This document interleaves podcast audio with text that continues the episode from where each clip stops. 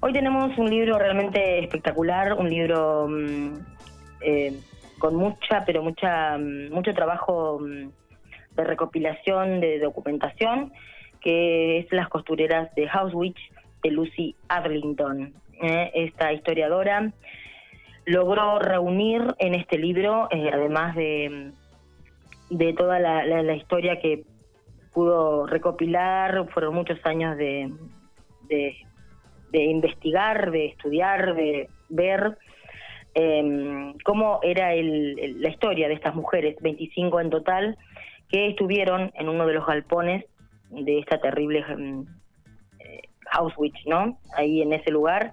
Uno de los galpones, digo, porque eran varios, ¿eh? que cada cual por ahí tenía su eh, en, su lugar eh, de trabajo, ¿no? Eran estas costureras fueron seleccionadas minuciosamente, fueron vistas desde el punto de vista ya desde desde su profesión en sí, ¿no?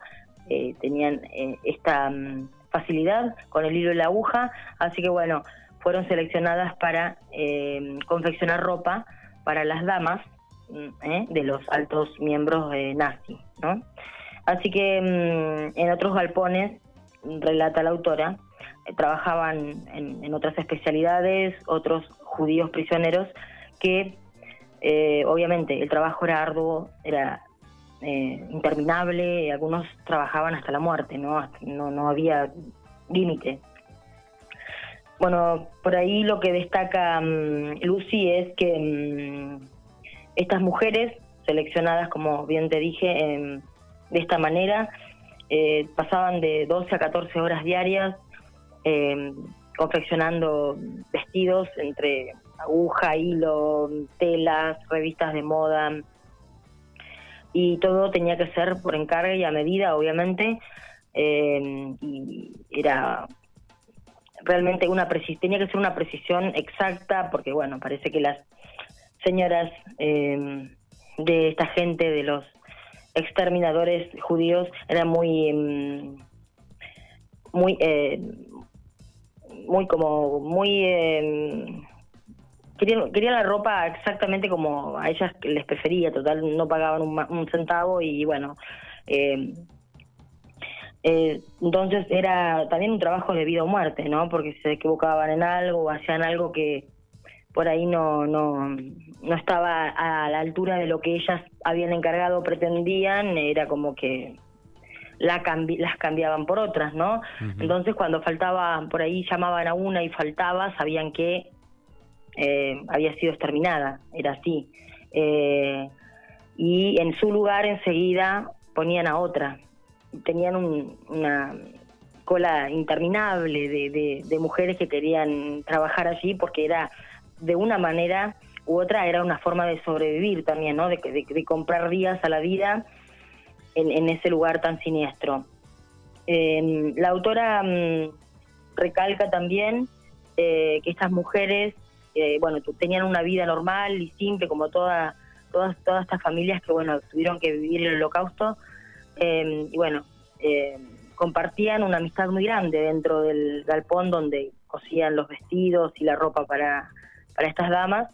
Y mm, eran muy amigas y tal tal punto de que esa amistad era tan grande que una podía llegar a dar la vida por la otra. ¿eh? Eh, esa amistad hermanada, esa amistad eh, con esa fortaleza de, cubrirse una a la otra, de, protegerse de mm, un montón de cosas que sabían que, bueno, si fallaban en algo, una, por ahí la otra podía padecer las consecuencias, entonces tenían que estar muy atentas y era, bueno, obviamente era un desgaste enorme, ¿no?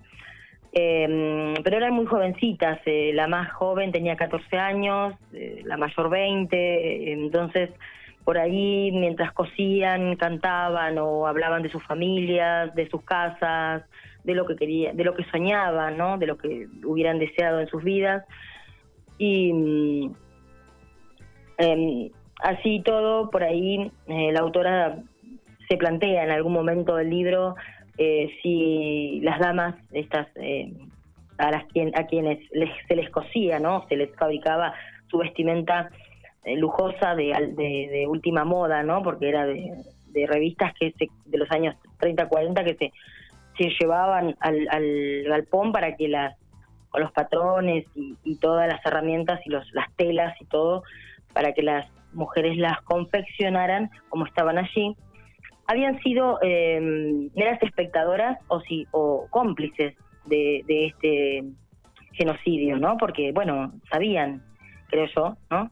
Que todo el mundo sabían que eh, estas mujeres estaban ahí trabajando esclavas, habían sido sacadas de sus hogares, separadas de sus familias y estaban confeccionando ropa para ellas. Entonces, la, el cuestionamiento que se hace la autora por ahí es este, ¿no? Eran meras espectadoras, porque por ahí también eh, decir algo o, o o por ahí quejarse de algo hubiera sido el significado también la muerte para ellas, no no sé, en ese momento era como que también la mujer tenía poco, no, no, tenía derechos ¿eh? encima de por ser mujeres, ¿no? Entonces, em, en este relato absolutamente biográfico y real, porque es una historia, mm, de, es, un libro de investigación histórico donde todos los personajes son reales, ¿eh? Eh, no, no, hay ningún personaje que no haya existido. Em, la autora documenta también el libro con fotografías inéditas, eh, documentos, porque bueno, tuvo la, la, suerte ¿no? de conocer a una de las últimas supervivientes, sobrevivientes de, de, este, de estas costureras y estuvo entrevistándose con ella em, en 2019 eh, esta última superviviente falleció el año pasado, pero bueno, ella pudo lograr rescatar mucho mucho material de ella, ¿no? Hablar con ella, de cómo era el proceso, cómo, cómo las trataban, eh, cómo vivieron ese momento. Así que el libro está absolutamente, minuciosamente documentado fotográficamente. Hay fotografías, hay detalles eh, de cómo cuando iban en, haciendo cola para ir a las cámaras de exterminio y decían que eran eh, con carteles que eran baños para desinfección o baño o si un buen baño te llevaba a la libertad entonces era como que iban engañados a esos lugares y bueno después sabían no obviamente que de ahí no se salía con vida eh, cosas muy cuentas, muy duras, muy reales, que pasaron realmente y que la autora plasma en este libro. Eh, ella es eh, escritora, actriz e historiadora de vestuario. Así que ella plasma muy detalladamente en el libro la vestimenta que usaban en ese momento, bueno, la, que confeccionaban las costureras, con la con las revistas que les acercaban de la época, ¿no? Tenía que ser eh, eh, vestidos de moda, bien confeccionados. Entonces, bueno, em, ella estudió inglés en la Universidad de Cambridge eh, y bueno, ahora vive en una granja en el norte de Inglaterra. Tiene otro, ocho títulos en su, en su historial bibliográfico. La cinta roja ha sido uno de los principales. De a, partir de ahí, de este libro, La cinta roja, que es eh, uno de los más conocidos, em, dice que empezó a recibir em, cartas o mensajes que le decían, yo, nosotros conocemos a las verdaderas.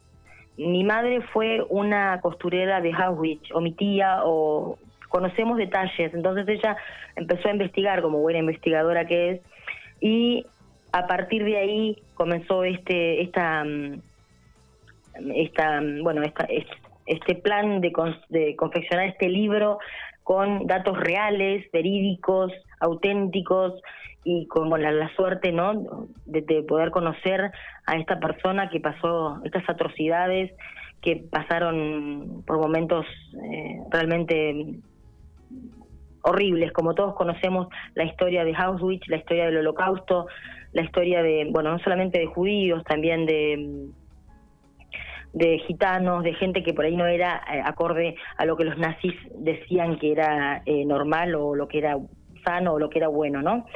Eh, así que es un libro que recomiendo muchísimo, está en Marca Libros, es un libro de 500, 507 páginas, excelentemente redactado por esta historiadora. Recuerdo el nombre, Lucy Adlington.